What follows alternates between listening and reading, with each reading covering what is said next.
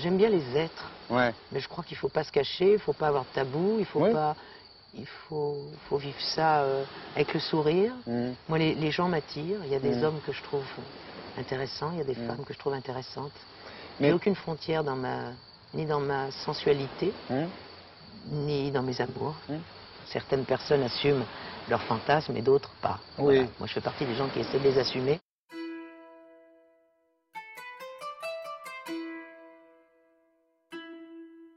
Catherine Lara, ça fait une.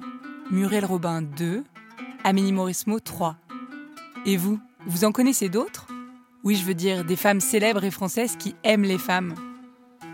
Le but de ce podcast, c'est de leur donner la parole à ces femmes qui aiment des femmes et qu'elles partagent avec vous leurs histoires le temps d'un épisode. Leur point commun? Au début de leur vie affective, elles ont toutes eu des relations amoureuses ou sexuelles avec des hommes. Bienvenue dans Late Blossom.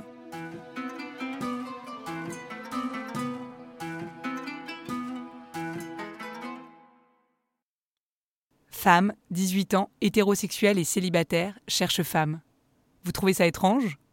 Le récit de Marion a pour titre Internet made me gay. Bonne écoute. Pour résumer, je dirais que c'est Internet qui m'a rendue lesbienne.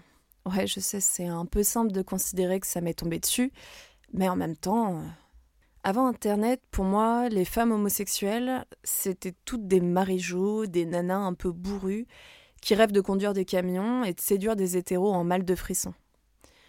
Ou bien c'était des herboristes, euh, des libraires, des intellectuels, qui avaient fini par tomber amoureuses de Virginia Woolf et qui allaient sûrement avoir leur premier rapport de manière épistolaire. Quand je fais le parallèle, le premier ordinateur familial est arrivé à la maison quelques mois après mes 18 ans, et c'est aussi cette année-là, en 2003, que j'ai fini par pousser la porte qui menait vers l'inconnu. À l'époque, je vivais en banlieue parisienne avec mon petit ami Adrien. Il était absolument génial. Il l'était suffisamment d'ailleurs pour me confier toutes ses hésitations et ses envies. Et quand il m'a dit qu'il aimerait essayer avec un homme, je lui ai répondu assez naturellement Ok. Mais ça veut dire que si un jour je me pose la question, il faudra que j'aille au bout pour savoir.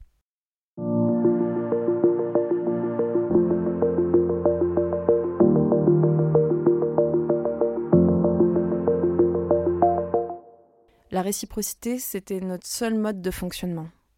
Ce qui nous permettait de nous épanouir ne devait pas être un frein à notre relation. La semaine qui suivait cette conversation, et après une pitoyable expérience de drague qui s'est terminée dans les toilettes d'un bar du Marais, il était fixé. 100% hétéro. De mon côté, je me posais même pas la question. J'ai toujours eu des rapports conflictuels avec les filles, puis avec les femmes. Mes meilleurs amis avaient la plupart du temps été des garçons drôles, très ouverts d'esprit, avec qui j'ai copieusement flirté, tout en rêvant d'une relation long terme. Depuis quelque temps déjà, j'avais le sentiment que les émissions de télé traitaient de plus en plus du sujet de l'homosexualité, pas toujours très élégamment d'ailleurs.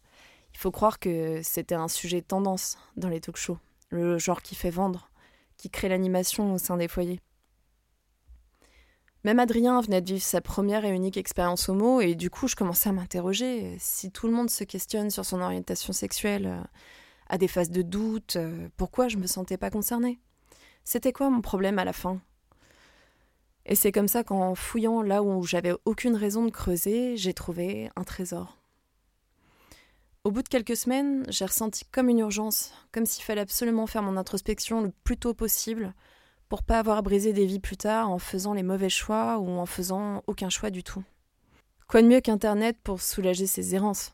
J'avais le feu vert d'Adrien, et dès ma première connexion sur un chat lesbien, bien avant les Gayvox et autres Tinder, j'ai discuté avec cette fille sympa, Mélanie, qui n'avait pas de jugement préconçu sur les hétéros et qui me pensait célibataire. Bah, sinon, pourquoi traîner sur ce genre de site? Mais mentir par omission, est-ce que c'est vraiment mentir? Le feeling passait indéniablement, j'avais quelques appréhensions à lui expliquer ma situation. Il n'y a aucune façon polie de dire euh, je cherche rien, mais je cherche quand même à savoir. Je pense ne jamais pouvoir aimer une femme d'amour comme j'aime les hommes, mais j'ai quand même envie qu'on se confie l'une à l'autre jusqu'à ce que peut-être le bloc de glace se fendille. On a échangé pendant des heures, les doigts collés au clavier, Et quand le jour est venu de passer du virtuel au réel, j'étais tétanisée à l'idée de mettre un visage sur cette voix qui me donnait déjà des petits noms affectueux. Ma chérie, mon cœur. Parce qu'on s'était jamais envoyé de photos et on n'avait parlé qu'une seule fois au téléphone. Rendez-vous pris au cœur de Paris, sur les marches bondées de la fontaine de Châtelet-Léal. Un premier petit miracle, je l'ai trouvé. Un deuxième miracle, je l'ai trouvé belle. Moi qui d'ordinaire étais si critique sur mes congénères, je lui trouvais un charme fou. Et de fil en aiguille, j'ai fini par la laisser imprégner ma vie, amicalement, certes, mais j'ai accepté le fait que cette version-là des femmes, c'était encore ce qui me correspondait le mieux. C'était le seul spécimen de sa catégorie. Elle me parlait de son ex qui lui avait piétiné le cœur et j'avais envie de la prendre dans mes bras. Elle me racontait son année de fac de sport et les coups qu'elle prenait aux entraînements de rugby et j'avais envie de la soigner. Et j'ai mis du temps à comprendre que j'étais tombée amoureuse. Et quand nous avons finalement sauté le pas d'un ciné à deux, je sentais une forme de grondement à l'intérieur. Une peur. Celle de partir en courant si elle tentait de m'embrasser. Au cinéma, après le défilé ralenti du générique, nous sommes dirigés vers le couloir qui menait dehors, à la sortie, main dans la main, parce que l'obscurité avait été propice au premier contact, aussi inattendu qu'intense. Juste avant la dernière porte, notre pas ralentissait dangereusement, la bulle allait éclater d'une minute à l'autre et on serait projeté dans la foule des badauds du samedi. J'ai vu son visage s'approcher du mien et j'ai pensé euh, est-ce qu'on embrasse des lèvres de fille comme on embrasse celle d'un garçon?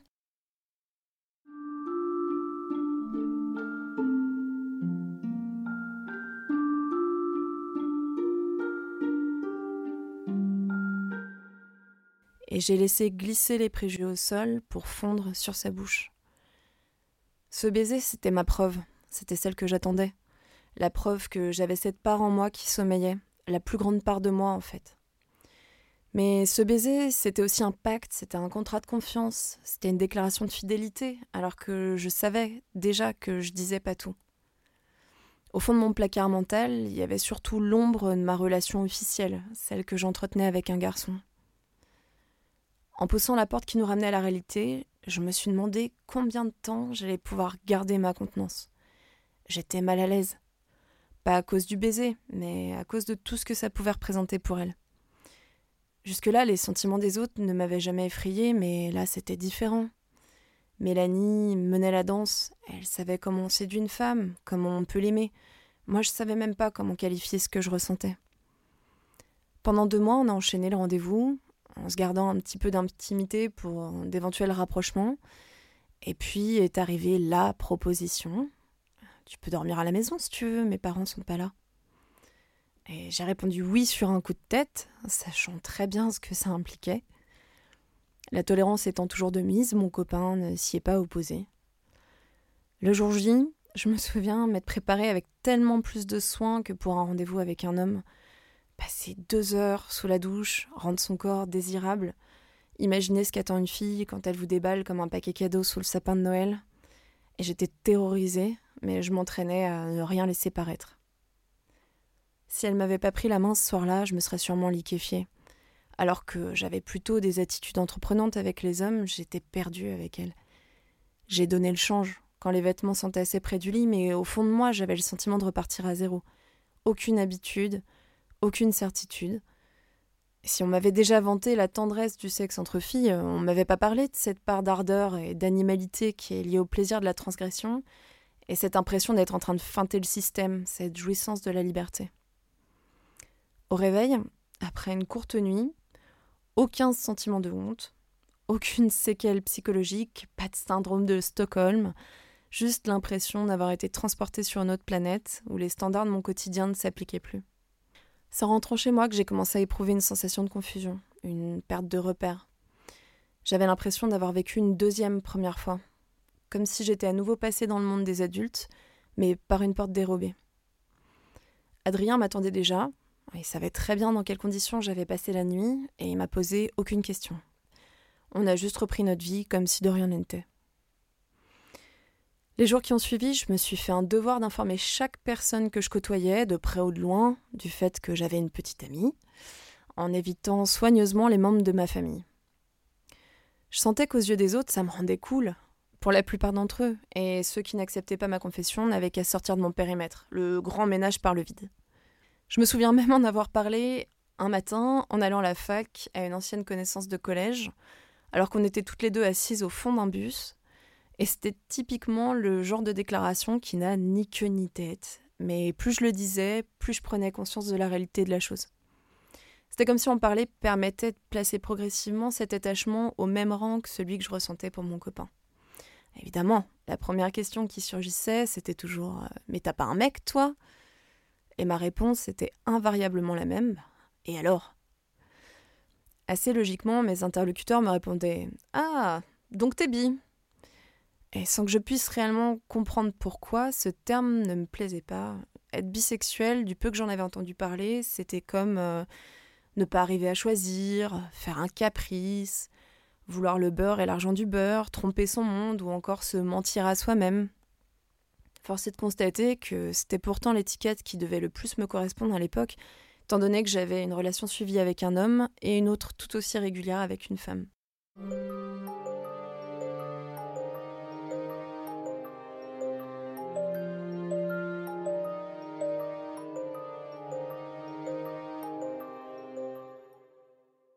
Mais Mélanie, c'était pas pareil, c'était une exception.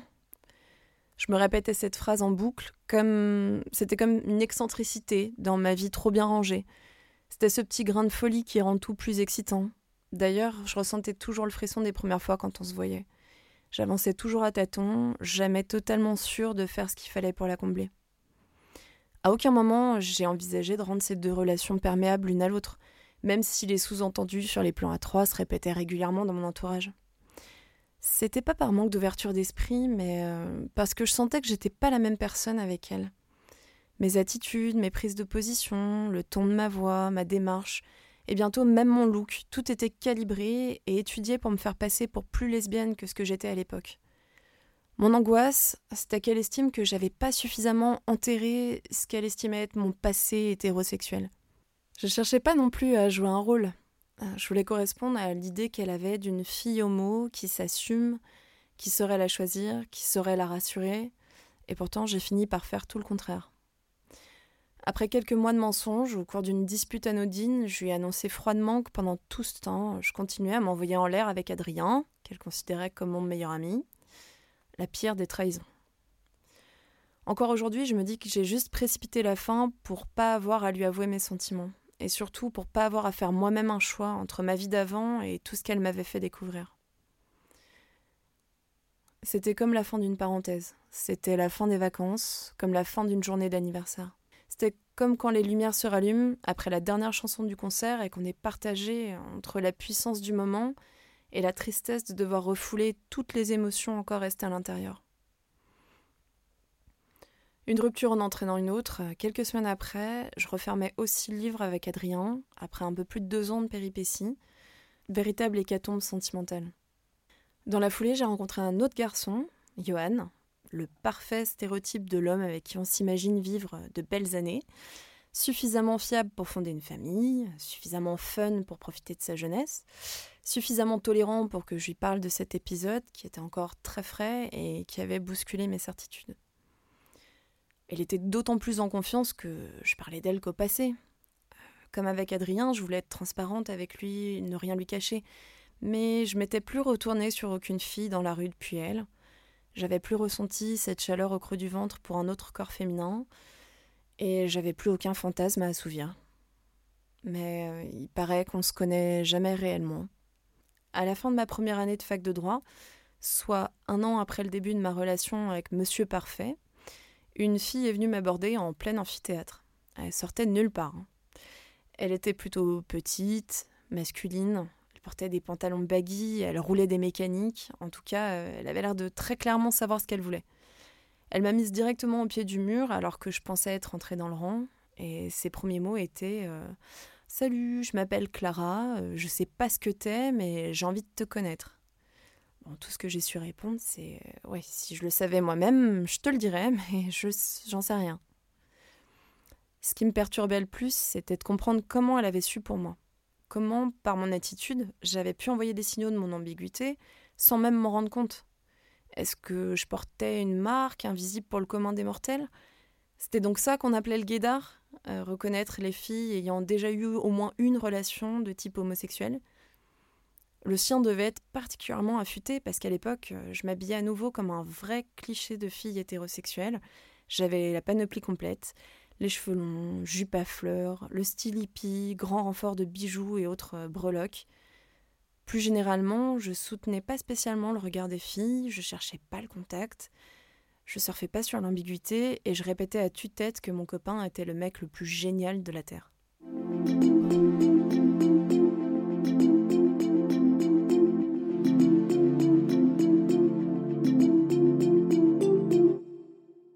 Elle m'a avoué qu'elle aimait les filles euh, féminines, et ça sonnait un peu comme si elle m'avait dit Moi, les hétéros, c'est ma cam. À bien y réfléchir, je pense que j'étais surtout un challenge pour elle. Alors que dans ma tête, c'était à nouveau Tchernobyl. Elle, elle m'attirait pour d'autres raisons que la première fille. C'était son assurance, son affirmation, son côté sans concession, son look androgyne qui avait fini par me faire dévier de ce que tout le monde considérait comme le droit chemin. Au bout de quelques semaines, nos rendez-vous ressemblaient davantage à des matchs de catch et le lit était une vraie scène de crime. Je commençais à me demander pourquoi le sexe entre filles m'avait vraiment laissé d'aussi bons souvenirs. Tout était brusque, tout était maladroit, et j'osais même pas me plaindre, vu mon manque d'expérience. Depuis le départ avec Clara, c'était voué à l'échec. Je lui faisais visiblement perdre son temps. Et Johan n'aurait pas supporté beaucoup plus longtemps non plus mes errances sexuelles de toute manière. Il avait dû s'adapter à la situation, bon gré mal gré. Après elle, il y en a eu d'autres, des belles histoires, celles dont on raconte plus tard qu'elles nous ont fait grandir. Comme il s'agissait souvent de relations longue distance, je les voyais que quelques jours par mois, et je me déconnectais du reste de mon quotidien pour créer une bulle autour d'elle. Et Johan, toujours fidèle au poste, attendait sagement mon retour en espérant que la balance continue de pencher de son côté. Mais passé l'idée d'une phase, il fallait bien admettre l'évidence. J'aimais aussi les femmes,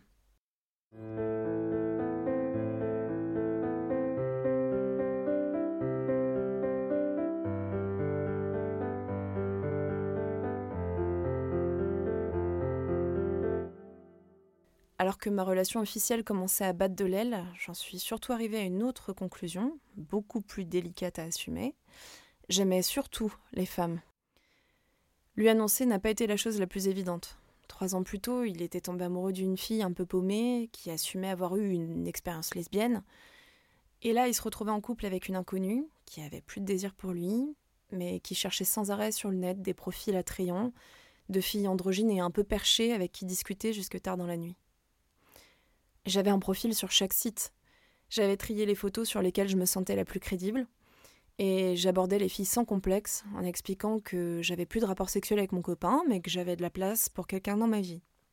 Ce qu'Internet m'offrait, c'était un catalogue inépuisable de liens affectifs.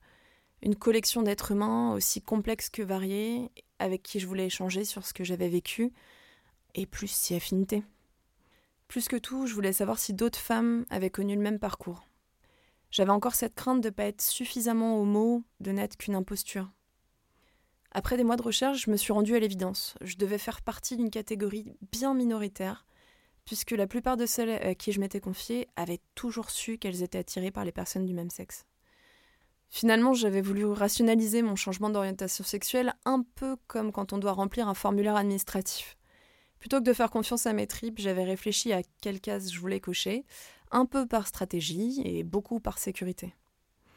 Il m'a fallu au moins 4 ans pour considérer qu'une relation homo avait autant de poids dans ma vie qu'une relation hétéro, et finalement mettre un terme à celle que j'entretenais avec ce garçon, pourtant parfait. J'étais la preuve vivante qu'on ne devient pas homosexuel par dépit, contrairement à l'idée répandue dans mon cercle d'amis. Peut-être que dans mon entourage, j'avais jamais perçu qu'on pouvait valoriser ce type de relation et en tirer autant de bonheur qu'en suivant le schéma classique. C'est donc ça qu'on entend par le terme assumer son homosexualité c'est pas tant vis-à-vis des autres, mais c'est surtout vis-à-vis de soi-même. Déconstruire pour mieux rebâtir avec de nouvelles briques. J'étais homosexuelle et je l'assumais. Comme pour compenser tout ce temps perdu, je me suis lancée corps et âme dans le militantisme, bénévole dans des associations, partante pour toutes les soirées queer et surtout banderole à la main pour défendre les droits de cette communauté dont je ne pensais pas faire partie un jour. Il fallait que je mérite mes galons, il fallait que je fasse amende honorable pour le déni que j'avais ressenti, et surtout que je répare le tort que j'avais causé à ces femmes que j'avais pas considérées à leur juste valeur. Chaque manifestation, chaque kissing contre l'homophobie, chaque nuit blanche sur le dance floor, chaque discussion engagée avec un collègue de boulot était un prétexte pour m'affirmer davantage. Être lesbienne était devenu un élément déterminant de ma personnalité et de la façon dont je me présentais aux autres. C'était comme un postulat de départ. On m'aimera comme ça ou on aura loupé quelque chose. J'étais marginale et j'en étais fière. J'ai cherché à répertorier tous les lieux gay-friendly où une jeune femme en quête de réponse pourrait se sentir à l'aise. Je voulais faire gagner un temps précieux à toutes celles qui auraient la tentation de rester dans le placard et de s'interdire de vivre les plus jolies pages du livre. Contrairement à ce que j'avais anticipé, je n'ai perdu absolument personne en chemin. Cette révélation de mon homosexualité n'a pas du tout eu l'effet d'une bombe. Ma famille a accueilli la nouvelle comme une énième marque d'originalité, tout en percevant que j'étais bien entourée et choyée, ce qui était finalement le plus important. Je sais que sur ce point, j'ai été extrêmement chanceuse. Mes amis ont pu me poser toutes les questions indiscrètes qu'ils avaient refoulées jusque-là, mes collègues ont découvert de nouveaux mots de vocabulaire, et ont appris à accueillir la différence avec plus de bienveillance que de mépris. Quelle est douce la mission qu'on se donne à soi-même d'ajouter des touches de couleur dans le quotidien des autres, simplement en partageant son vécu, en étalant ses sentiments et en révélant des morceaux de son histoire.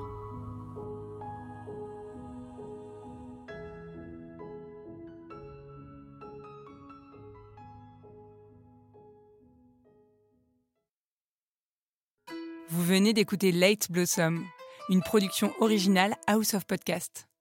Cet épisode a été réalisé par les équipes de Opso Productions. Late Blossom est disponible sur toutes les plateformes d'écoute de podcasts comme Spotify, Toutac, Apple Podcasts, SoundCloud ou encore Google Podcasts.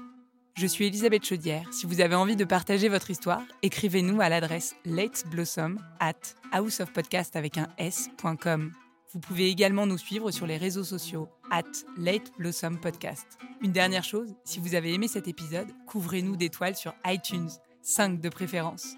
Merci pour votre écoute et à très vite.